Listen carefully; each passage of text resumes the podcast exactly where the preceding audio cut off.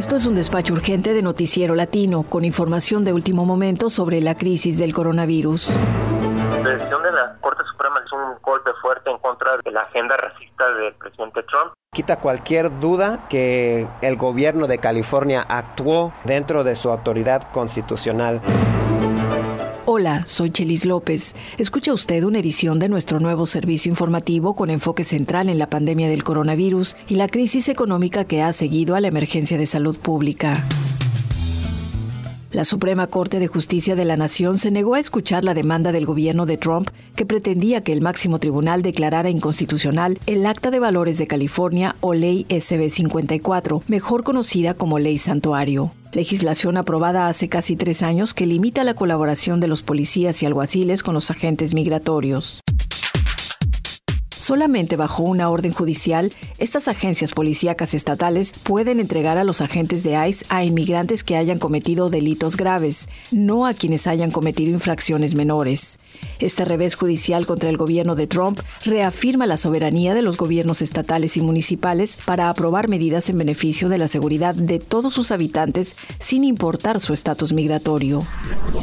En el despacho de hoy, escucharán dos opiniones sobre esta gran decisión y le recordarán la protección más importante que brinda el Acta de Valores a las familias migrantes. Iniciamos con Pedro Ríos, director del Comité de Amigos Americanos en San Diego, California, organización nacional con larga trayectoria en favor de los inmigrantes, entrevistado por Rubén Tapia. Es un golpe fuerte en contra de la agenda racista del presidente Trump y un rechazo el intento de tomar control de las decisiones que los gobiernos locales y estatales pueden tomar acerca de cómo van a prestar servicios y cómo van a aceptar a migrantes indocumentados en sus comunidades. Eso era un intento de abusar de su poder federal.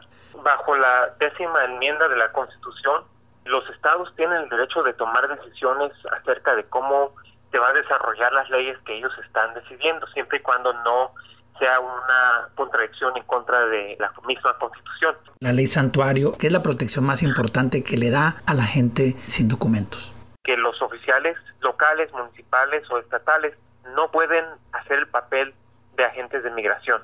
Y esto le quita una herramienta al gobierno federal de una deportación más fácil. En otras palabras, que un policía podría entregar a una persona a agentes de migración por simplemente no tener una licencia o, pasarse un alto y que eso ya no es algo que puede continuar porque la SB 54 dice que es en contra de la ley estatal de California que eso pueda suceder. Fue el director del área de San Diego, California, del Comité de Amigos Americanos. Aprobar estas protecciones para los inmigrantes significó muchos años de lucha. Los mismos migrantes dieron la batalla por décadas.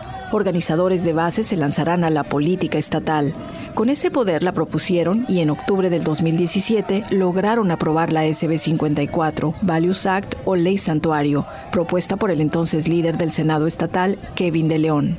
California no gastará sus recursos de la seguridad pública para perseguir a los inmigrantes que respetan la ley pero también los migrantes que se ganan la vida en los estacionamientos a las afueras de las tiendas de construcción dieron la batalla con la Red Nacional de Jornaleros. Salvador Sarmiento es su director de comunicaciones. Así reaccionaron ante el revés que la Corte Suprema le dio al presidente Trump. Quita cualquier duda que el gobierno de California actuó dentro de su autoridad constitucional Claramente el racismo de Donald Trump, su estrategia es una estrategia perdedora, no solo en las calles, pero en las cortes federales. California lleva la delantera en la protección de su fuerza laboral migrante. No permite la colaboración de la policía con ICE, también ofrece ayuda médica, becas estudiantiles y otras protecciones laborales. Hay otros estados que les otorgan ciertos beneficios, como el estado de Washington, Oregon, Colorado y Nuevo México, pero hay otros como Arizona y Texas en el suroeste del país que siguen cerrando los ojos. Puede leer una síntesis en español del contenido del Acta de Valores en la página web de la Unión Americana de Libertades Civiles, ACLU por sus siglas en inglés. Puede escribir en su buscador favorito Acta de Valores en español, ACLU. Así llegamos al final de esta edición de nuestro servicio informativo. Yo soy Chelis López. Esto fue un despacho urgente de Noticiero Latino, satélite radio bilingüe.